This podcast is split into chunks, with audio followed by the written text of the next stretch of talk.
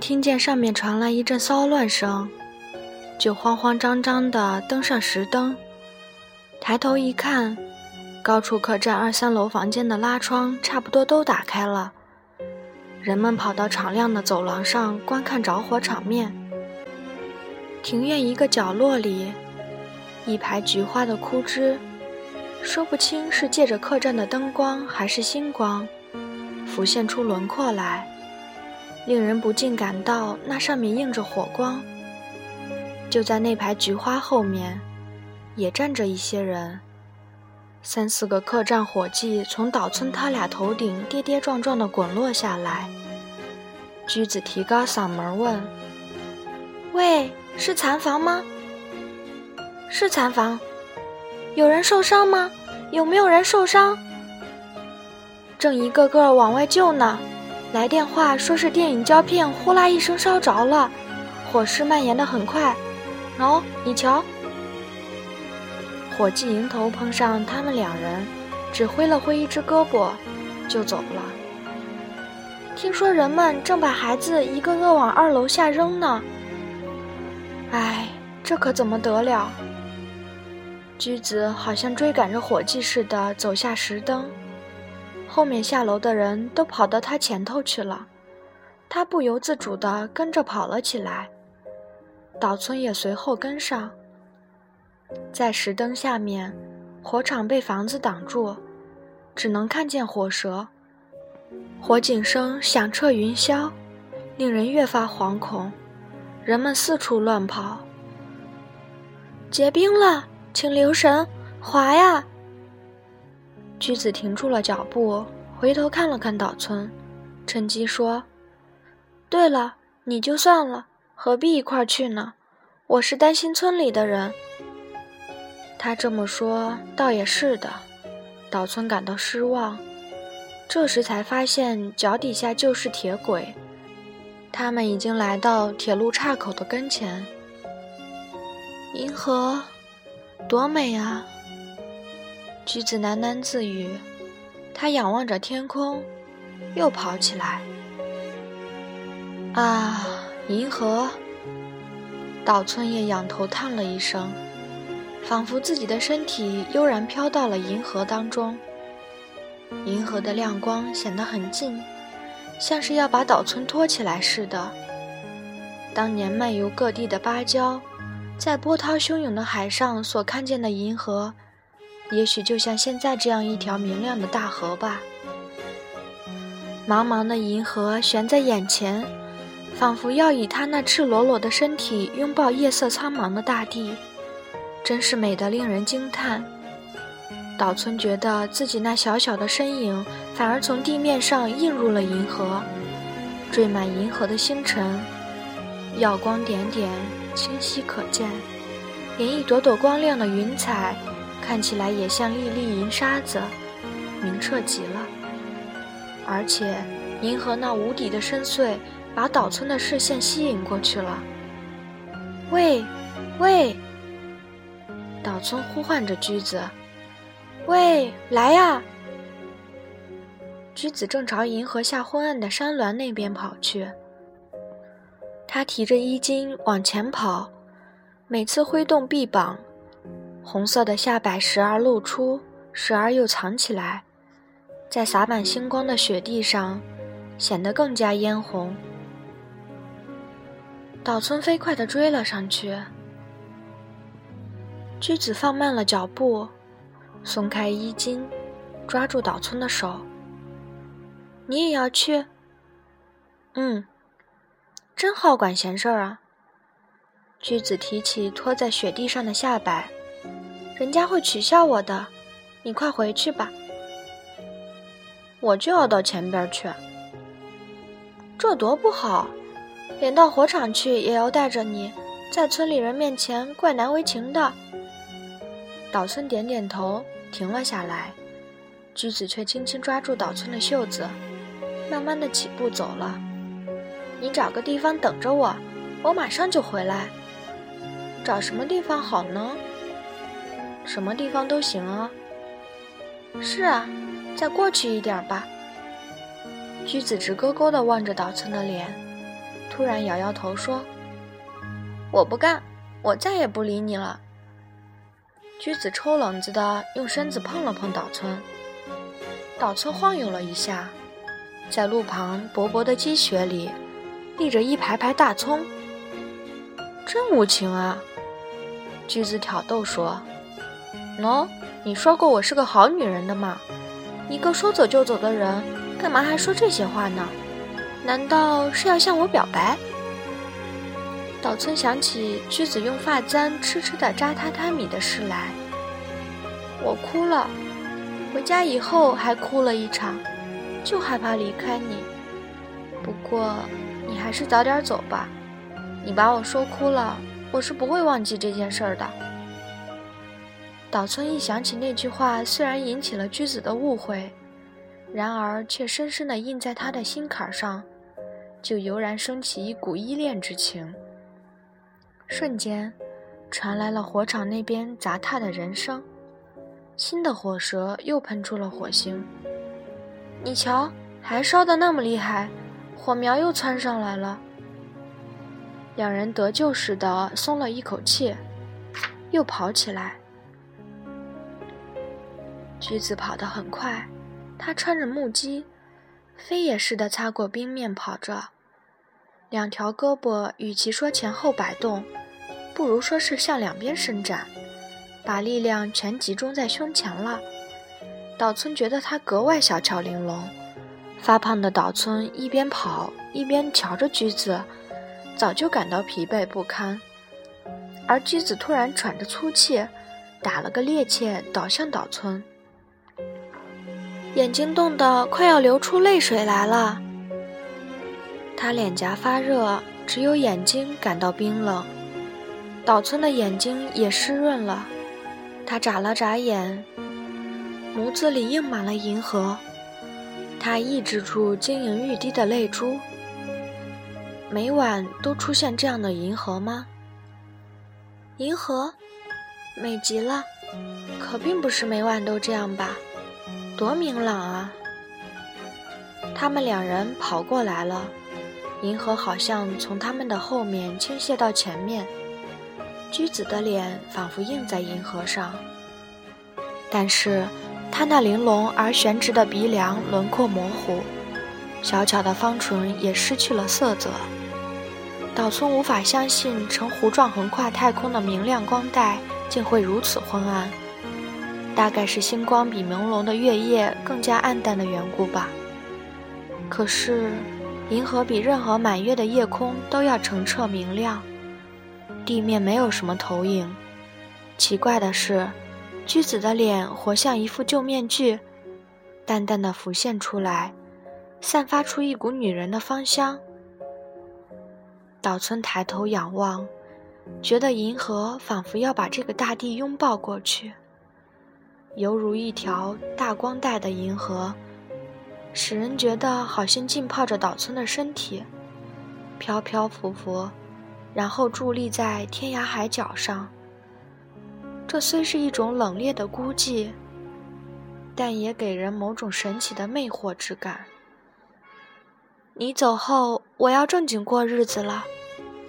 菊子说罢，用手拢了拢松散的发髻，迈步就走。走了五六步，又回头说。你怎么了？别这样嘛！岛村原地站着不动。啊，等我一会儿，回头一起到你房间去。菊子扬了扬左手就走了，他的背影好像被黑暗的山坳吞噬了。银河向那山脉尽头伸张，再反过来从那儿迅速地向太空远处扩展开去。山峦更加深沉了。岛村走了不一会儿，驹子的身影就在路旁那户人家背后消失了。传来了嘿呦嘿呦嘿呦呦的吆喝声，可以看见消防队拖着水棒在街上走过，人们前呼后拥地在马路上奔跑。岛村也急匆匆地走到马路上。他们两人来时走的那条路的尽头，和大马路连成了丁字形。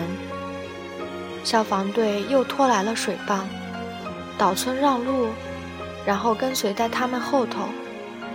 这是老式手压木质水棒，一个消防队员在前头拉着长长的绳索，另一些消防队员则围在水棒周围。这水棒小得可怜，屈子也躲闪一旁。这些人将这些水棒拉过去，他找到岛村，两人又一块走起来。站在路旁躲闪水棒的人，仿佛被水棒所吸引，跟在后面追赶着。如今，他们两人也不过是奔向火场的人群当中的成员罢了。你也来了。真好奇。嗯，这水棒老掉牙了，怕是明治以前的家伙了。是啊，别绊倒。真滑。是啊，往后要是刮上一夜大风雪，你再来瞧瞧，恐怕你来不了了吧？那种时候，野鸡和兔子都逃到人家家里呢。橘子虽然这么说。然而声音却显得快活响亮，也许是消防队员的吆喝声和人们的脚步声使他振奋吧。岛村也觉得浑身轻松了。火焰爆发出一阵阵声音，火舌就在眼前窜起。驹子抓住岛村的胳膊肘，马路上低矮的黑色屋顶，在火光中有节奏地浮现出来。而后渐渐淡去，水棒的水向脚底下的马路流淌过来。岛村和驹子也自然被人墙挡住，停住了脚步。火场的焦糊气味里，夹杂着一股像是煮蚕蛹的腥气。起先，人们到处高声谈论，火灾是因为电影的胶片着火而引起的啦。把看电影的小孩一个个从二楼扔下来了，没人受伤了，幸好现在没把村里的蚕蛹和大米放进去了，如此等等。然而如今大家面对大火，却默然无言。失火现场无论远近，都统一在一片寂静的气氛之中，只听见燃烧声和水棒声，不时有些来晚了的村民。到处呼唤着亲人的名字，若有人答应，就欢欣若狂，互相呼唤。只有这种声音才显出一点生机。警报已经不响了。岛村顾虑有旁人看见，就悄悄地离开了居子，站在一群孩子的后面。火光灼人，孩子们向后倒退了几步。脚底下的积雪也有点松软了，人墙前面的雪被水和火融化，雪地上踏着杂乱的脚印，变得泥泞不堪。这里是挨着残房的旱田，同岛村他们一起赶来的村民大都到这里来了。火苗是从安放电影放映机的入口处冒出来的。几乎大半个残房的房顶和墙壁都烧瘫了，而柱子和房梁的骨架依然冒着烟。木板屋顶、木板墙和木板地都已荡然无存。屋内不怎么冒烟了，屋顶被喷上了大量的水，看样子再燃烧不起来了。可是火苗仍在蔓延不止。有时还从意想不到的地方冒出火焰来，三台水泵的水连忙喷射过去，那火苗就扑地喷出火星子，冒起黑烟来。这些火星子迸散到银河中，然后扩散开去。岛村觉得自己仿佛又被托起，飘到银河中去。黑烟冲上银河，相反的。银河倏然倾泻下来，喷射在屋顶以外的水柱，摇摇曳曳，变成了蒙蒙的水雾，也映着银河的亮光。不知什么时候，驹子靠了过来，握住岛村的手。岛村回过头来，但没有作声。橘子仍然望着失火的方向，火光在他那张有点发烫的一本正经的脸上，有节奏的摇曳。一股激情涌上了岛村的心头。橘子的发髻散了，他伸长了脖颈。岛村正想出其不意地将手伸过去，可是指头颤抖起来，他的手也暖和了。橘子的手更加发烫。不知怎的，岛村感到离别已经迫近。入口处的柱子什么的又冒出火舌，燃烧起来。水泵的水柱直射过去，栋梁吱吱地冒出热气，眼看就要倾塌下来。人群啊的一声倒出了一口气。只见有个女人从上面掉落下来。由于残房兼作戏棚。所以二楼设有不怎么样的观众席，虽说是二楼，但很低矮。从这二楼掉落到地面只是一瞬间的事，可是却让人有足够的时间用肉眼清楚地捕捉到它落下时的样子。也许这落下时的奇怪样子就像个玩偶的缘故吧，一看就晓得它已经不省人事，落下来没有发出声响。这地方尽是水，没有扬起尘埃，正好落在刚蔓延开的火苗和死灰复燃的火苗中间。消防队员把一台水泵向着死灰复燃的火苗，喷射出弧形的水柱，在那水柱前面突然出现一个女人的身体，她就是这样掉下来的。女人的身体在空中挺成水平的姿态。岛村心头猛地一震，他似乎没有立刻感到危险和恐惧，就好像那是非现实世界的幻影。僵直的身体在半空中落下，变得柔软了。然而，他那副样子却像玩偶似的毫无反抗，由于失去生命而显得自由了。在这瞬间，生与死仿佛都停歇了。如果说岛村脑中也闪过什么不安的念头，那就是他曾担心那副挺直了的女人的身躯，头部会不会朝下，腰身或膝头会不会折曲，看上去好像有那种动作，但是他终究还是直挺挺地掉落下来。啊！橘子尖叫一声，用手掩住了两只眼睛。岛村的眼睛却一眨不眨地凝望着。岛村什么时候才知道掉落下来的女人就是叶子呢？实际上，人们啊的一声倒出一口冷气和驹子啊的一声惊叫，都是在同一瞬间发生的。叶子的腿肚在地上痉挛，似乎也是在同一刹那。驹子的惊叫声传遍了岛村全身。叶子的腿肚在抽搐，与此同时，岛村的脚尖也冰凉的痉挛起来。一种无以名状的痛苦和悲哀向他袭来，使得他的心房激烈的跳动。叶子的痉挛轻微的几乎看不出来，而且很快就停止了。在叶子痉挛之前，岛村首先看见的是他的脸。和她的红色剑鳞花纹不和服。叶子是仰脸掉落下来的，衣服的下摆掀到一只膝头上，落到地面时只有腿肚痉挛，整个人仍处于昏迷状态。不知为什么，岛村总觉得叶子并没有死，她内在的生命在变形，变成另一种东西。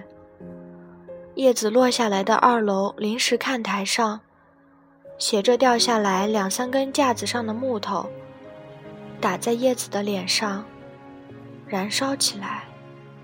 叶子紧闭着那双迷人的美丽眼睛，突出下巴颏，伸长了脖颈，火光在他那张惨白的脸上摇曳着。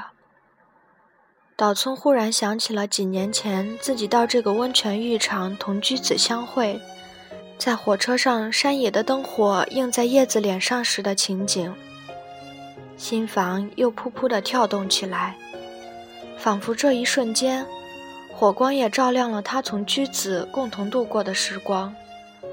这当中也充满一种说不出的苦痛和悲哀。驹子从岛村身旁飞奔出来，这与他捂住眼睛惊叫差不多，在同一瞬间，也正是人们“啊”的一声倒抽冷气的时候。驹子拖着艺伎那长长的衣服下摆，在被水冲过的瓦砾堆上，踉踉跄跄地走过去，把叶子抱回来。叶子露出拼命挣扎的神情，耷拉着他那临终时呆滞的脸。橘子仿佛抱着自己的牺牲和罪孽一样。人群的喧嚣声渐渐消失，他们蜂拥上来，包围住橘子他们两人。让开，请让开！岛村听见了橘子的喊声。这孩子疯了，他疯了！驹子发出疯狂的叫喊，岛村企图靠近他，不料被一群汉子连推带搡的撞到一边去。这些汉子是想从驹子手里接过叶子抱走。待岛村站稳了脚跟，抬头望去，银河好像哗啦一声。向他的心坎上倾泻了下来。